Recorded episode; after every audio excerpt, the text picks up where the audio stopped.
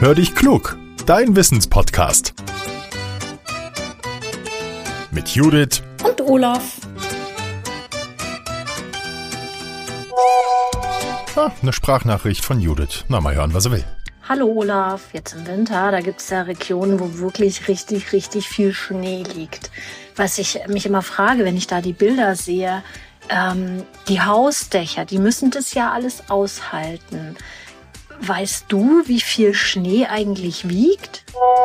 Hallo Judith. Ja, hier bei uns hat's ordentlich geschneit jetzt, gell? Draußen ist alles weiß und die Kids freut's, die können Schlitten fahren. Das werden wir nachher auch machen.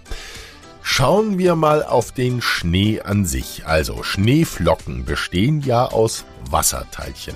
Bis zur Erde brauchen Schneeflocken unterschiedlich lang. Es können wenige Minuten, es kann aber sogar eine halbe Stunde sein. Pro Sekunde schafft so eine Schneeflocke ungefähr einen halben bis zwei Meter und Regentropfen, ja, die fallen natürlich schneller Richtung Erde.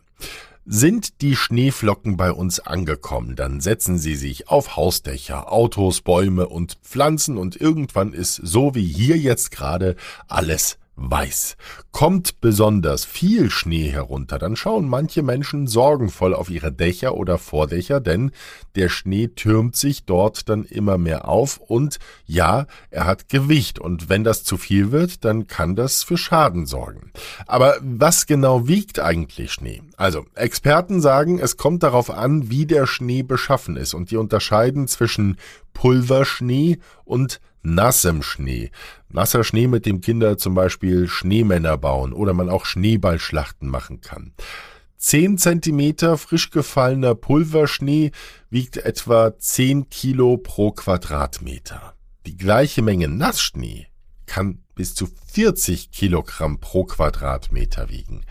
Eine 10 Zentimeter dicke Eisschicht, die kommt natürlich noch schwerer, die wiegt bis zu 90 Kilogramm pro Quadratmeter und ist damit fast so schwer wie 10 Zentimeter hochstehendes Wasser, das 100 Kilogramm pro Quadratmeter wiegt.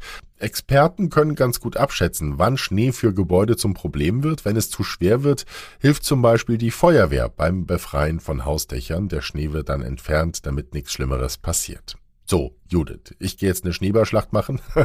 und wenn ihr eine spannende Wissensfrage für uns habt, dann nehmt die zuerst auf und macht danach eure Schneeballschlacht. Macht eine Sprachmemo und schickt sie an hallo at podcast-factory.de oder nutzt unsere Speakpipe.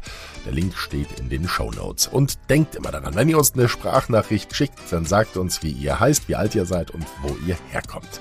Und teilt unseren Podcast bitte, wenn er euch gefällt. Das hilft uns, dann werden wir noch ein bisschen bekannter. Jetzt sage ich Tschüss und bis zum nächsten Mittwoch. Euer Olaf.